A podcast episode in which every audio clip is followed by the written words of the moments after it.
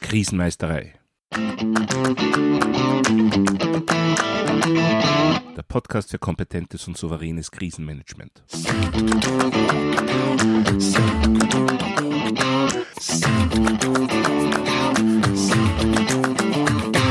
Hallo, ich bin Thomas Prinz von krisenmeisterei.at. Ich helfe Verantwortlichen, Krisen souverän und kompetent zu meistern, damit diese nicht zu ihrer persönlichen Tragödie werden. Heute geht es um die Frage, sind Sie ein Schmetterling oder ein Adler? Diese Frage mag auf den ersten Blick nach einer Tierfabel klingen, hat aber sehr ernste Hintergründe. In den 90er Jahren bekam ein Team um Rona Flynn an der Universität von Aberdeen den Auftrag, die Überprüfung von britischen U-Boot-Kommandanten zu evaluieren. Dabei fanden sie heraus, dass ein deutliches Zeichen für die Überforderung eines Kommandanten, einer Kommandantin, das sogenannte Butterfly-Syndrom war.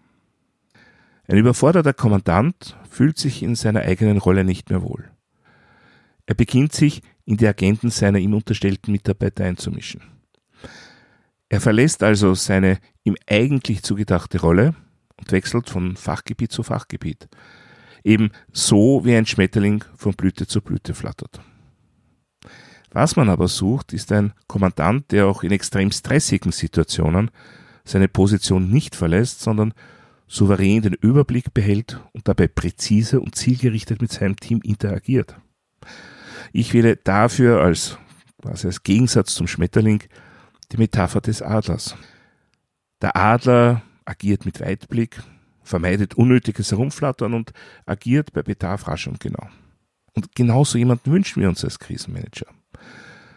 Souverän, über den Dingen stehend und sich auf das Wesentliche konzentrierend. Wie leicht oder wie schwer das ist, hängt aber nicht nur von der Person des Krisenmanagers selber ab.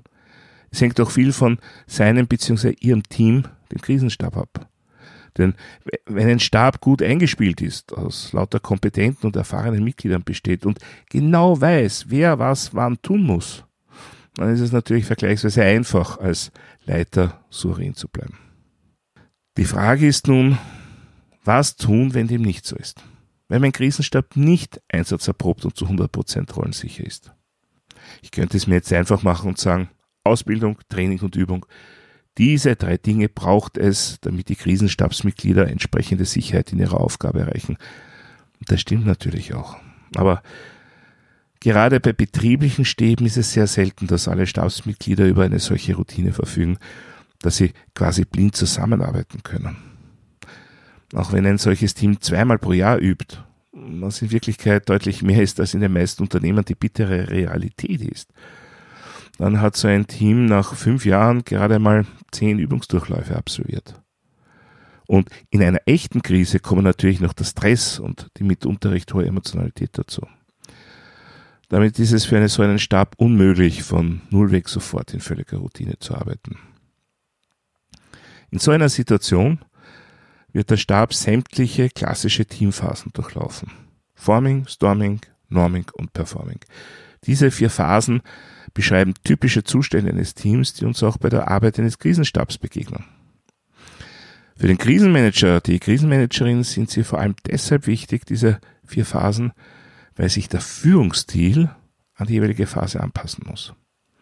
Werfen wir daher einen kurzen Blick auf die verschiedenen Phasen. Das beginnt mit Phase 1, der Forming-Phase, bzw. Einstiegs- und Findungsphase oder auch Kontaktphase genannt. Diese Phase ist dadurch gekennzeichnet, dass sich die Teammitglieder erst kennenlernen müssen. In dieser Phase sind die Beziehungen der Teammitglieder zueinander noch unklar. Es herrscht Unsicherheit und womöglich sogar Verwirrung vor.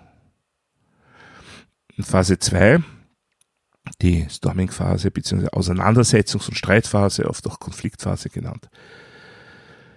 Da gibt es im Team Unstimmigkeiten über Prioritäten. Es kann Machtkämpfe über Führungsrolle oder auch Status in der Gruppe geben. Ja, auch in dieser Phase ist die Leistungsfähigkeit des Teams kaum gegeben. Meine persönliche Erfahrung zeigt, neue Teams durchlaufen diese Phase immer.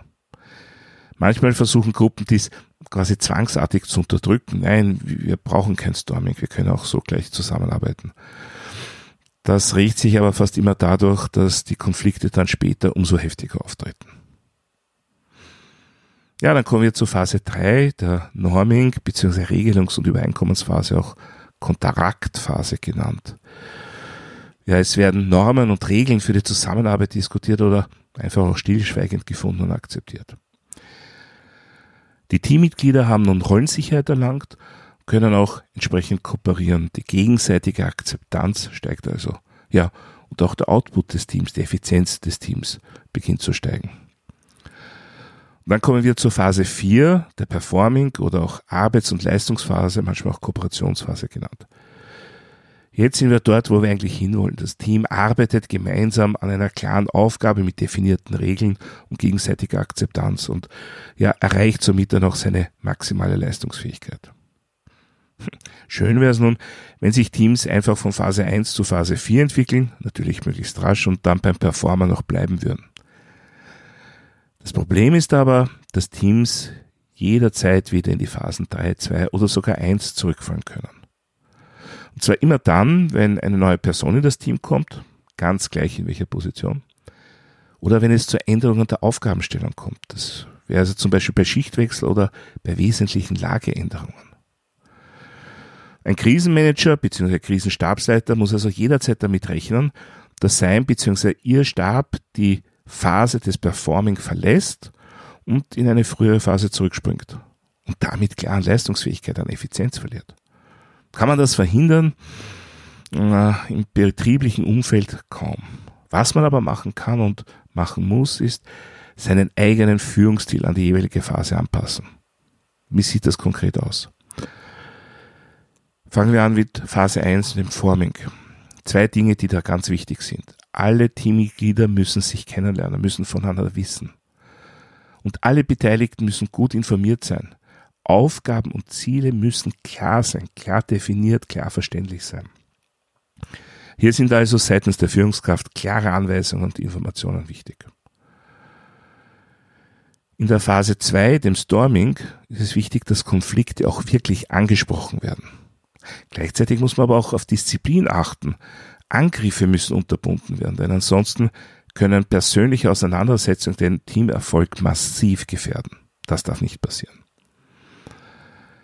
In der Phase 3, dem Norming, kann die leitende Person durch Vorgabe von klaren Rahmenbedingungen beschleunigend einwirken. Was wären solche klare Rahmenbedingungen? Zum Beispiel klare Delegationen von Aufgaben. Aber auch ganz wichtig, klare Kommunikationsstrukturen. Zum Beispiel, wann finden welche Besprechungen statt? Welche Berichte werden wann von wem erwartet etc. Ja, und dann in der Phase 4, dem Performing. Ja, in dieser Phase kann durchaus partizipativ geführt werden. Die Teammitglieder sind voll auf die benötigte Leistung fokussiert. Was hat dies nun mit unseren Schmetterlingen und Adlern zu tun?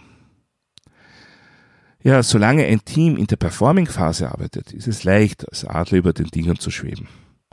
Aber ein Personalwechsel oder eine massive Lageänderung können sehr schnell dazu führen, dass sich der Stab in einer der drei anderen, weniger effizienten Phasen wiederfindet. Ein unsicherer Krisenmanager könnte nun dazu übergehen, in die Tätigkeiten der einzelnen Stabsmitarbeiterinnen einzugreifen, um so die Leistung wieder sicherzustellen. Womit wir dann aber einen Schmetterling hätten. Die Aufgabe des Krisenmanagers bzw. des Stabsleiters ist es aber vielmehr, dem Stab als Team dabei zu helfen, möglichst rasch wieder zur Performing-Phase zurückzufinden. Und das geht am besten durch klare Zielvorgaben, direktes Ansprechen von Konflikten, auf positive Gesprächskultur achten und einen klaren Rahmen schaffen, sowohl hinsichtlich der einzelnen Aufgabenbereiche als auch hinsichtlich der zeitlichen und räumlichen Gestaltung. Sobald ich jedoch beginne, mich selbst um die Aufgaben eines der Stabsmitarbeiter zu kümmern, bin ich selbst nur mehr eingeschränkt Leistungsfähigkeit. Das heißt, meine Aufgabe als Krisenmanager bzw. Leiter, Leiterin eines Krisenstabs ist es, dafür zu sorgen, dass die Stabsmitarbeiter als Team funktionieren können. Also sozusagen als Adler beobachtend über dem Team zu kreisen. Bei Bedarf klare Ansagen zu machen und dann das Team wieder arbeiten zu lassen.